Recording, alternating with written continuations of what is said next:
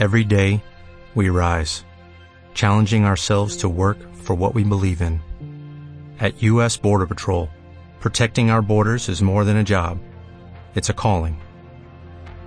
Agents answer the call, working together to keep our country and communities safe. If you're ready for a new mission, join U.S. Border Patrol and go beyond. Learn more at cbp.gov/careers. El ya está aquí. Marta de baile, solo por W Radio. Regresamos. Mira, y tú que no estudiaste nada, Carlos, de veras qué pena. Sí, caray. ¿Qué mi- estudiaste? Yo, licenciatura en Economía, tengo un posgrado en Estadística, una maestría en Administración Pública y Ciencias Políticas y un doctorado en Administración Pública y Ciencias Políticas. A mí no me vengas a nungunear ni a humillar, ¿eh? Yo juré que iba a decir, no, pues fíjate que yo nada más acabé, Pepe, y luego, luego lo de los coches.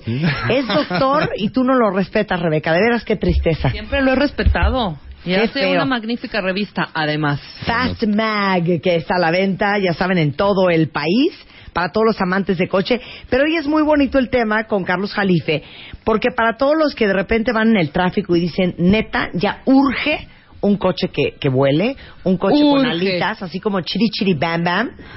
Bueno, ¿cómo vienen los coches del futuro y cuáles son los grandes cambios que va a sufrir la industria automotriz? Bueno, pues es que ya, ya, ya, eso del futuro es pues ya realmente... Ya es ahorita. Ya es ahorita, o sea, ya están empezando a venderse en muchísimos lugares. Ajá. Ya se están vendiendo sobre todo los híbridos, que son los, los que le llaman plug-in, los que nomás lo enchufas.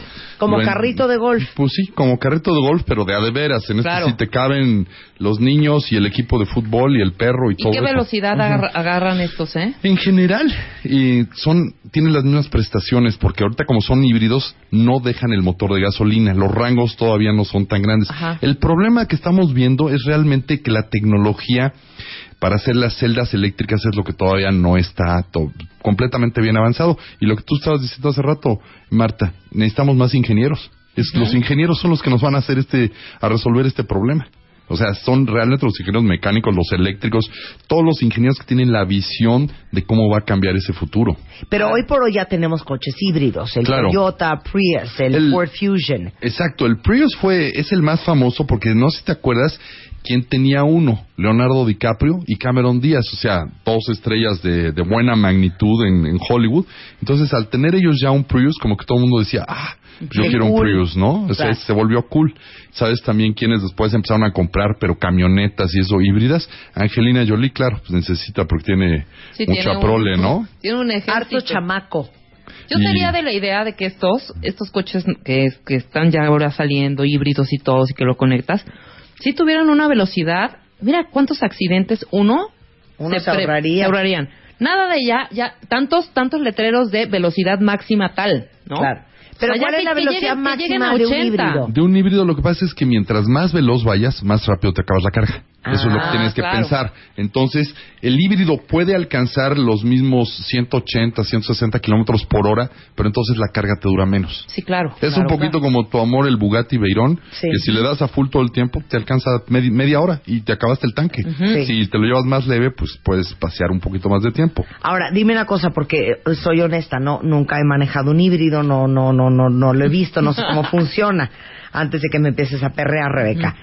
El híbrido tiene las dos opciones, tanto carga eléctrica como gasolina. Sí, la idea del híbrido es que sea un carro citadino, más Exacto, que otra cosa, ¿no? exacto. Porque la carga, digamos que te dura 40 kilómetros. Con 40 kilómetros puedes ir y venir de tu casa acá, regresar, entonces lo Claro. usas, vas a la chamba, regresas, lo cargas en la noche y, y entonces el motor de gasolina realmente lo tienes para otro tipo de desplazamientos o que tuviste que ir al súper o que las niñas fueron a jugar a Sí. Tecamachalco.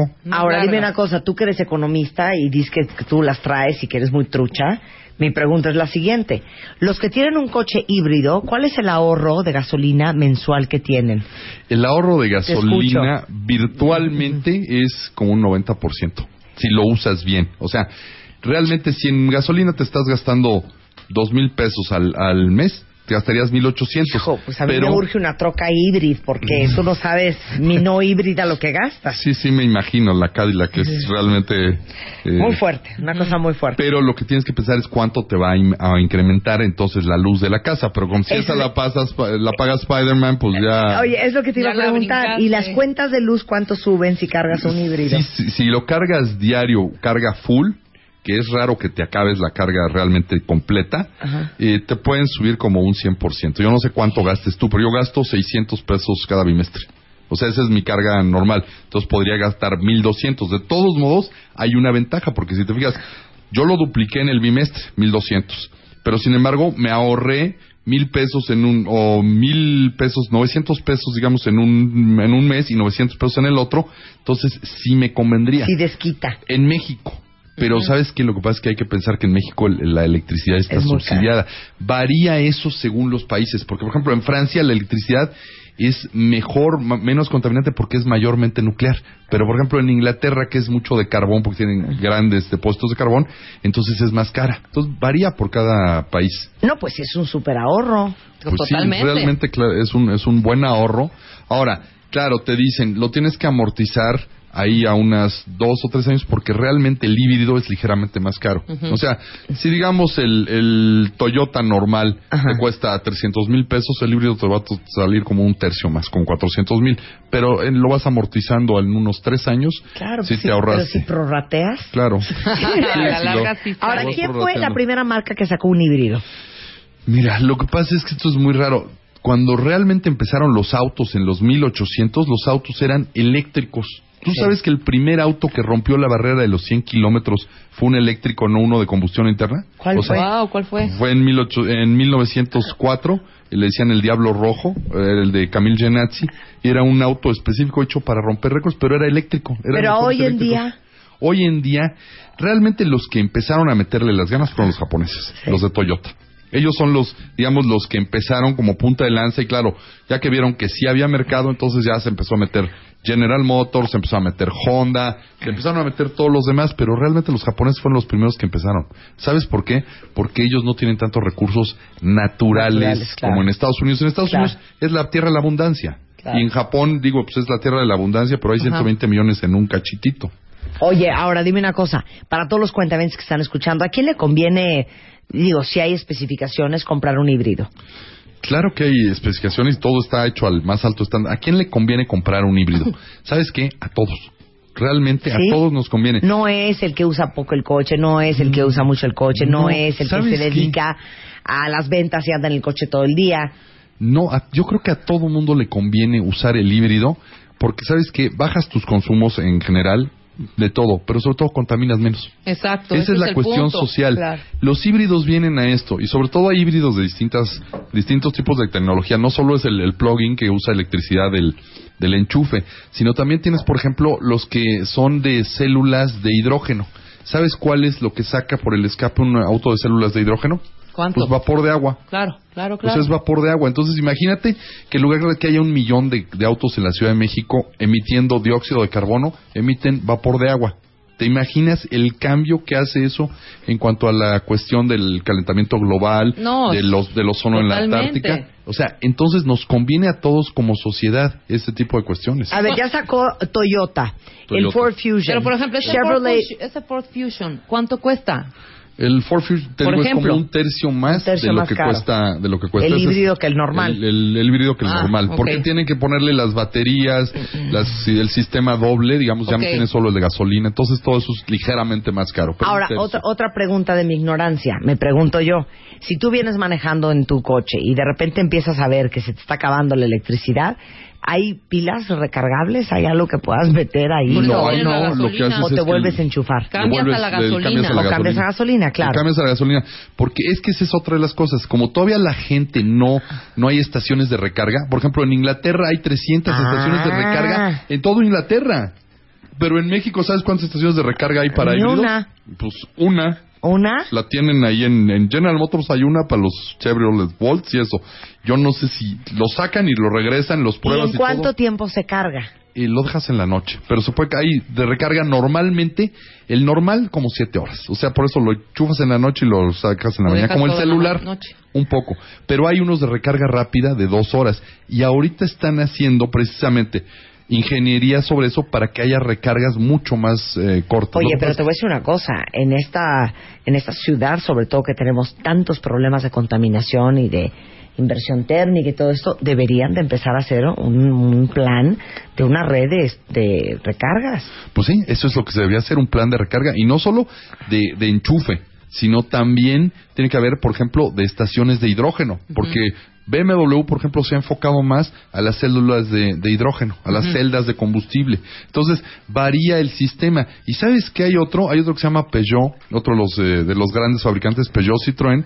Peugeot Citroën sacó aire comprimido ellos su tecnología a la que le están apostando es todavía más limpia.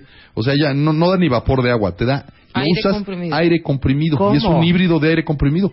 El aire como el de las bicicletas para las Sí. llantas, el aire comprimido lo tienes y entonces ese es, con ese funciona el motor. Funcionan, es una es un motor del volante que da vueltas y entonces genera energía con el aire comprimido y se vuelve mucho más eficiente. Claro, una recarga te da ahorita como 50 kilómetros, entonces nada más para usarlo citadino. Pero el chiste es también viendo cómo volver más eficiente esa especie de turbinita para que Para con que aire comprimido puedas tener 100 o 200 kilómetros. Y Entonces esto ya- que oí el otro día de celdas de combustibles. es que las celdas de combustible generalmente son celdas de hidrógeno, es la que más se usa, ¿no?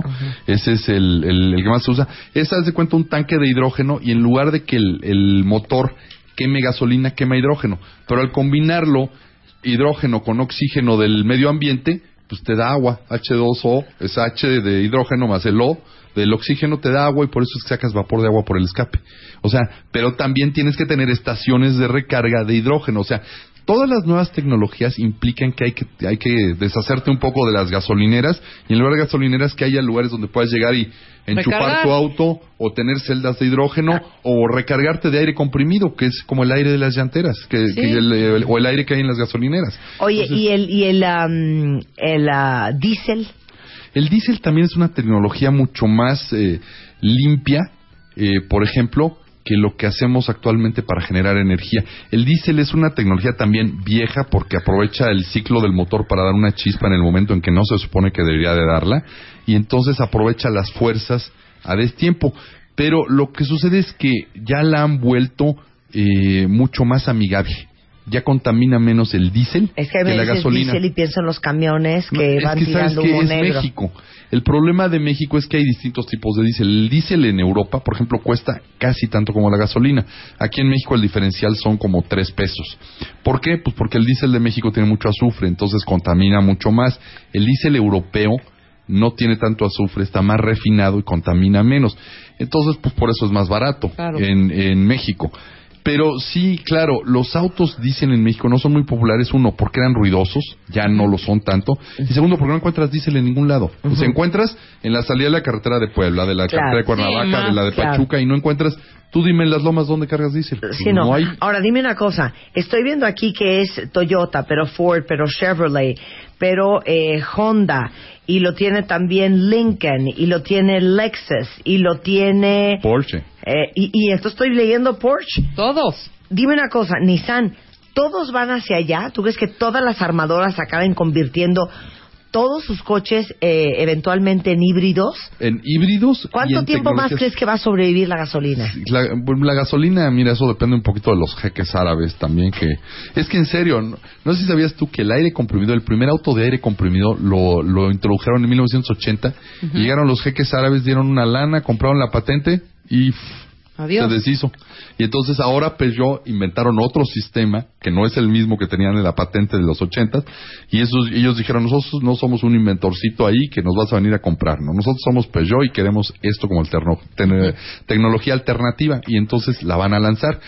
¿Cuánto tiempo? O sea, ¿tú Mira, crees que eventualmente ya no Sí. necesitemos gasolina para nuestros a la coches? larga Yo creo sí que también, ¿eh? y a la larga a la larga te estoy hablando 15 20 años en 15 20 años ya no debe haber O sea, estaremos en totalmente- 20 años de, ay abuelita, ¿de veras eso de ir a cargar gasolina? ¿Cómo habrá sido? Sí, en cambio lo, lo vas a enchufar en tu casa. Lo, enchufas en tu casa, lo dejas en la noche y ¿Quién sales. se llevó el cargador de mi Peugeot? ¿No? ¿No?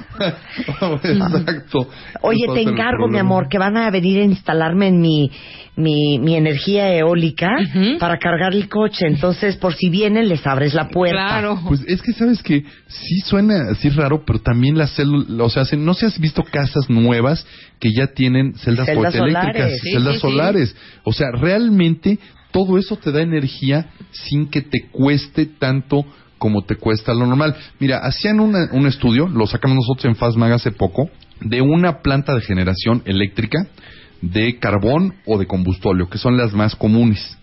Y decían, una planta para una ciudad media de 300 mil personas, ok, te cuesta tanto. Y te- si pusieras realmente motores diésel para alimentar a esas 300 mil personas, sería más eh, eficiente y sería, lo que pasa es que es más complicado unir todos esos motores Claro. para que te dieran para 300 mil personas, pero son más eficientes los motores diésel que lo, que lo que producen para la energía en tu casa, en tu estudio, en tu... O sea, es impresionante lo que ha avanzado la tecnología en estos momentos. Y hacia allá vamos, porque además está en su infancia esta tecnología. Coches voladores.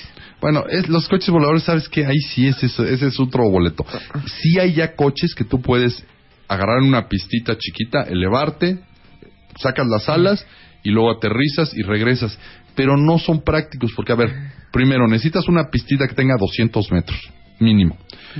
Luego, la pistita de los 200 metros, luego necesitas tener una regulación, Sí, no hay pero semáforos. Como, como en el quinto Claro. elemento. No, como yo, ¿y es qué bien tal? bonito. ¿Y qué tal si es como en Back to the Future? ¿Te acuerdas que cómo se le metían los taxistas? O sea, eso sí va a necesitar una regulación tremenda. Yo ahí sí la veo mucho más difícil. Los coches voladores como que no me... 100 años. Pues 100 Igual. años. pues, Acuérdense lo que dije hoy. 100 años. pero no vamos a vivir para verlo. Pero esto va a quedar en la eh, Fonoteca En la Nacional fonoteca. y entonces van a rescatar este audio y van a decir, esa mujer era una Hace 100 vidente. años. Era una vidente. visionaria, Era claro. una visionaria. Una Claro, claro. visionaire. ¿Quién lo dijera, no? Pero, pero sí, de- definitivamente vamos hacia el cambio tecnológico. Y te digo, todo, a todo mundo nos conviene, dentro de la medida de nuestras posibilidades, ir a, empe- a empezar empujando este cambio. Porque si no lo empujamos, ¿sabes que la gasolina en cierta forma es como una adicción, ¿no? O sea, te la tienes que quitar en algún momento, porque además la adicción te está matando. Ahora, fíjate, yo que soy especialista un poco en lo de las carreras, este, pues realmente ve cómo ahora ya la FIA, la Federación Internacional de Automóvil, ya está propulsando para el 2014, ya viene la Fórmula Eléctrica, que son autos que son, la Fórmula 1 es lo- el máximo de, la- de las categorías. Bueno, pues hay luego la GP2, la GP3, la Fórmula 3. La Fórmula Eléctrica es como un auto de Fórmula 3, o sea, un auto de 300 caballos de fuerza. que llega de 0 a 100 en 4 segundos, o sea, realmente de prestaciones muy buenas, pero que no contamina. Claro, qué maravilla. No contamina, no emite gases, es todo una belleza. Lo único malo que sabes que se quejan los los aficionados de que no tiene ruido y como que vas a las carreras y no oír el ruido de los Sí, motores es lo que te como falta. Que, que le quita emoción. Pero ¿sabes qué van a hacer? Ya decidieron que van a hacer unas como bubucelas que las van a hacer en el escape Ajá, que para que los gases que salgan ahí hagan ruido. O un frutzi. Les pongan un frutzi ahí en el ring para que suene. Casi, casi, ¿No? ¿no? Pero las bubucelas, esas, algo, un, sistema similar a lo que usaron Sí, en claro. la Copa del Mundo de 2010. Sientan el rigor. Para que se oiga algo de ruido y entonces, ¿sabes qué? A mí sí me pasó en Le Mans. Tú oyes a los Audi prototipos diésel, que son híbridos, Y no se escuchan. no se escuchan, ¿no? En cambio, oyes al Corvette, lo oyes seis kilómetros antes que está en la... Lo oyes cuando entra a la recta Sí, y oyes el rugir de su motor. Claro, y a los claro, híbridos claro. no los oyes hasta que dices, vienen unas luces y no se oye nada, seguro es un híbrido. Ok. O Oye, sea, eso claro. sí realmente sucede en las carreras ya. Si sucede en las carreras que son los más aferrados a los motores de combustión interna, yo creo que el resto del mundo no debe tener problema. Claro. Bueno, yo estoy hojeando la revista Fast Mag para que les cuentes que hay este mes para todos los amantes de los coches. Pues mira, hablando de tecnologías, ahí estamos hablando del primer Aston Martin que ya compitió en las 24 horas del Nürburgring precisamente con celdas de combustible de hidrógeno. Es interesante. Aparte que tenemos tenemos una portada muy buena. ¿Viste la, la película de Superman? Sí. Bueno, pues un poco nos, nos medio fusilamos el póster, nada más que lo hicimos con Checo Pérez. Acá, en- mostrando ahora sí que sus colores. Porque estamos pensando, Checo Pérez, aunque no ha tenido los podios del año pasado y demás, pero ha hecho una buena, una buena temporada, Campaña. ¿no? Una buena Ujú. tampa- campaña, ya dado que su McLaren no da el ancho. ¿Qué más tenemos? Tenemos, por ejemplo, se nos acaba de morir José Froilán González, que es este, pues un, el primero que ganó en Ferrari en 1951, un gran premio argentino, se murió a los 90 años de edad y le hacemos un pequeño homenaje. Tenemos a Bernd Rosmeyer, también otro gran piloto que fue, pues digamos, campeón europeo en los 30 antes de que se hiciera el campeonato mundial. Y tenemos en la parte industrial, tenemos un enfrentamiento muy bueno, el GTI de Volkswagen contra el Ford Focus ST, para ver cuál es el mejor hatchback de cinco puertas. Y ahí se van dando un quien vive. Se dan un quien vive durísimo, pero dicen nuestros ¿eh? expertos que el GTI es ya el nuevo rey. hoy? un avión el nuevo rey. Es que sabes que, pero el Ford Focus ST también es un avionzote y sabes que vende más el Focus que el Volkswagen porque es ligeramente más. Sí, es más económico. Oye, el otro día manejé un Audi A3.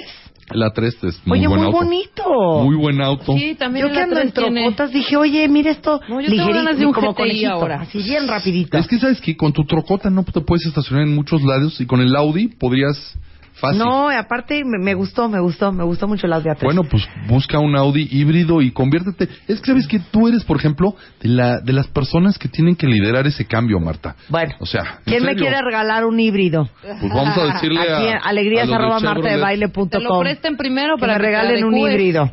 Bueno, Fastbag está a la venta en Puesto Periódico Tiendas de Autoservicio este mes, no se lo pierdan. Y vamos a tener en la, ya viene el del mes que entra, Trae una portada también super padre. Este era Checo, Checo Pérez. Y el que sigue es una sorpresa, pero les va a gustar mucho, Valentino Rossi en, la, en su Yamaha. Ok, Scudería RGZ es el Twitter de el señor Carlos Jalife para todos los amantes del coche, lo sigan. Gracias, Carlos, un placer tenerte aquí. Hacemos un corte rapidísimo ahora, Medina de Las expectativas y que consideramos son las grandes saboteadoras de las relaciones. Nosotros existen víctimas y existen héroes. Aquellos que arriesgan todo por salvar al inocente y al débil. Por ello ha llegado el Escuadrón de la Justicia. ¿Podrá la vecina del 4 rescatar al gatito de la vecina del 8 a tiempo? ¿Se saldrá con la suya el supervillano de la ventanilla del banco? ¿Logrará envenenar el señor de los tamales a toda una colonia? Ingresa a martadebaile.com o a wradio.com.mx y busca las bases. Cuéntanos la historia del héroe que conoces y participa salvando al mundo. Siga los rastros de los héroes entre nosotros aquí en el Escuadrón de la Justicia con el Buscalocos y Marta de Baile por W Radio. Every day we rise, challenging ourselves to work for what we believe in. At U.S. Border Patrol, protecting our borders is more than a job. It's a calling. Agents answer the call, working together to keep our country and communities safe. If you're ready for a new mission, join U.S. Border Patrol and go beyond. Learn more at cbp.gov/careers.